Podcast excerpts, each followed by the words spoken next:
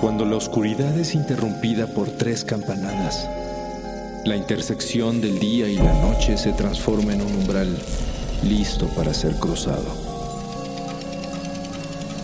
Cierra los ojos, abre la mente. Sé bienvenido a Sapiens Arcana.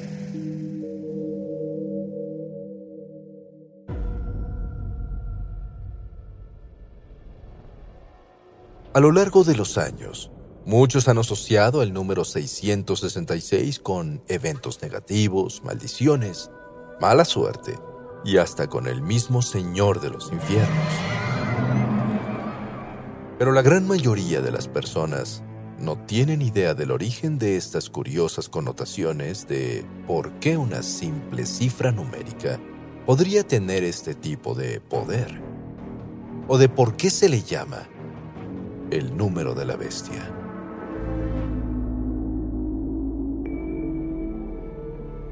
Para comprenderlo debemos viajar casi dos mil años al pasado, cuando el célebre evangelista San Juan se sentó a escribir varios textos bíblicos del Nuevo Testamento en el siglo I. Uno de ellos era el libro profético de las revelaciones o Apocalipsis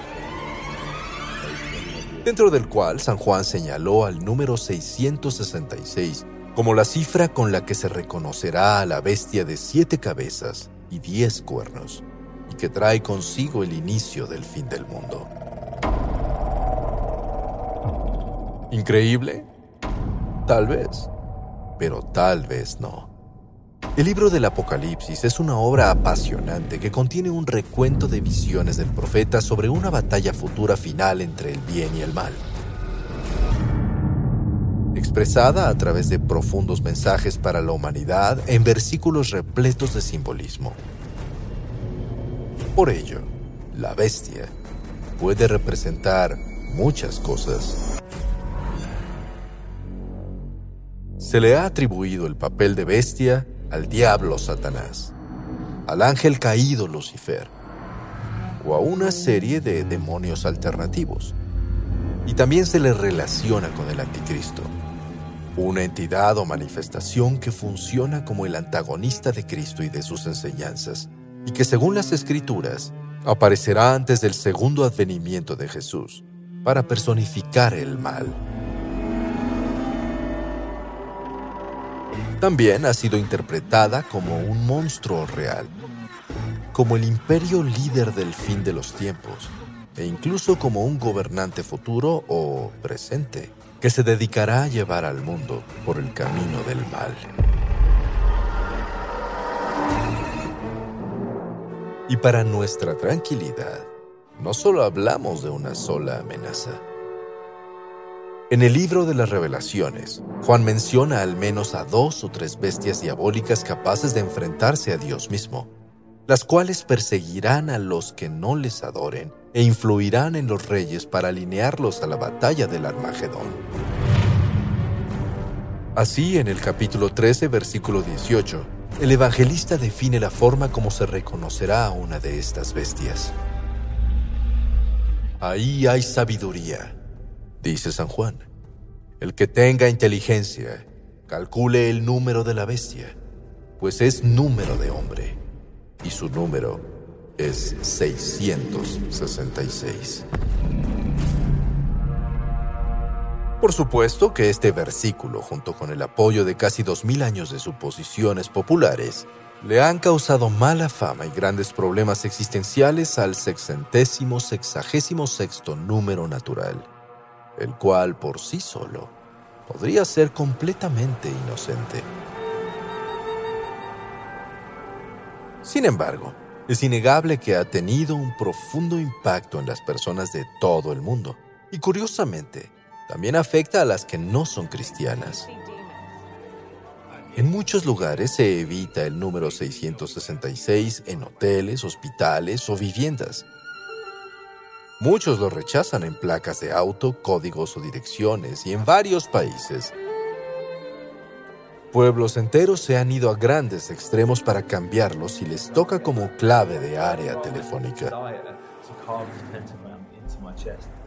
En Estados Unidos, a la autopista número 666 que pasa por los estados de Colorado, Nuevo México, Utah y Arizona, le llamaron la carretera del diablo durante décadas y se llenó de mitos, leyendas y supersticiones de muerte y terror hasta que se le cambió el número a 491 en el año 2003. Además, existe una fobia al número 666, con un nombre largo y complicado de pronunciar, el cual han abreviado como triexafobia.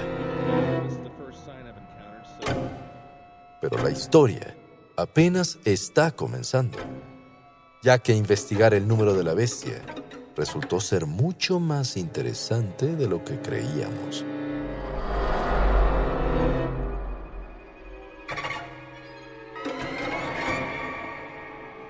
Para tratar de entender el significado del número 666, los antiguos teólogos se dieron a la tarea de buscar interpretaciones al simbolismo de San Juan, aludiendo a que los autores de aquellos días también expresaban su propia realidad a través de sus escritos. De este modo, una teoría es que San Juan no profetizaba el futuro, sino que describía las tribulaciones de su propio tiempo y su rechazo al imperio romano. En aquellos días, los números en griego antiguo, que es el idioma en el que se escribió el libro de las revelaciones, se expresaban con letras, al igual que se hacía en hebreo y en romano. Cada letra tenía una correspondencia numeral, y esto se extendía a decenas y centenares de forma amplia y completa. Por ello, al sumar los números equivalentes a las letras de los nombres de las personas, se obtenían números. A esto se le conocía en la cultura hebrea como gematría. Los antiguos entonces usaron ese método para buscar respuestas al número de la bestia.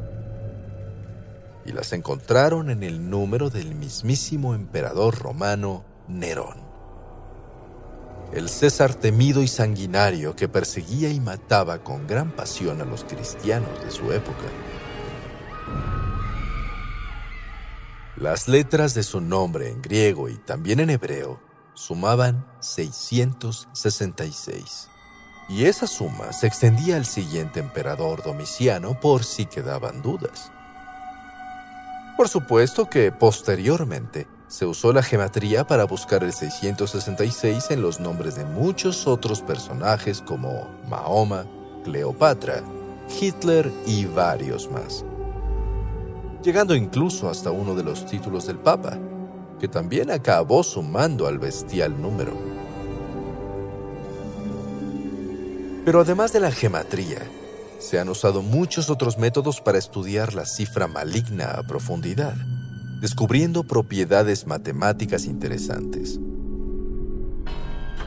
Por ejemplo, el 666 se sitúa como uno de los llamados números triangulares, ya que equivale a la suma del 1 al 36 y a la de los cuadrados de los siete primeros números primos. Además de que el seno del ángulo de 666 grados multiplicado por menos 2 es igual a la proporción áurea.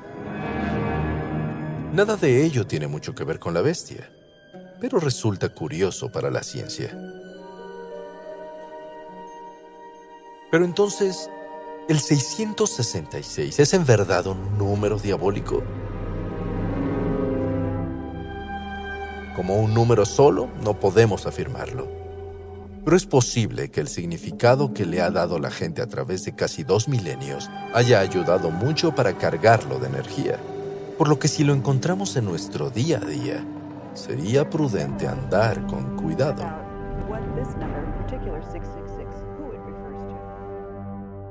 Curiosamente, tal vez todo sea un mito y el mundo haya vivido en un error toda la vida, ya que al estudiar el manuscrito del papiro más antiguo que se conserva del libro del Apocalipsis, así como otros registros históricos como los códigos unciales de la Biblia griega, se descubrió un interesante detalle perdido entre las traducciones. En el Apocalipsis 3.18, el número que aparece no es 666, es 616. Podemos imaginar la magnitud del debate que surgió con este descubrimiento, pero eso ya es otra historia. Mientras tanto, mejor seamos vigilantes y atentos de ambos números, ya que todo puede suceder en estos tiempos apocalípticos. Y aquella bestia de siete cabezas podría aparecer en cualquier momento.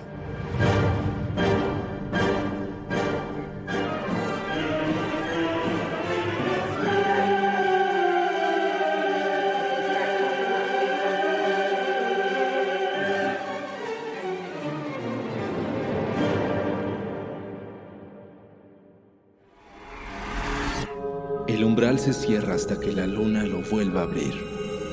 Mientras tanto, abre los ojos y asómate en las grietas del espacio y el tiempo.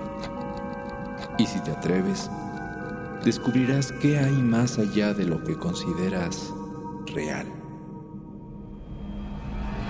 Sapiens Arcana, soñado por Luis Eduardo Castillo, esculpido por Emiliano Quintanar, trazado por Keren Sachaires.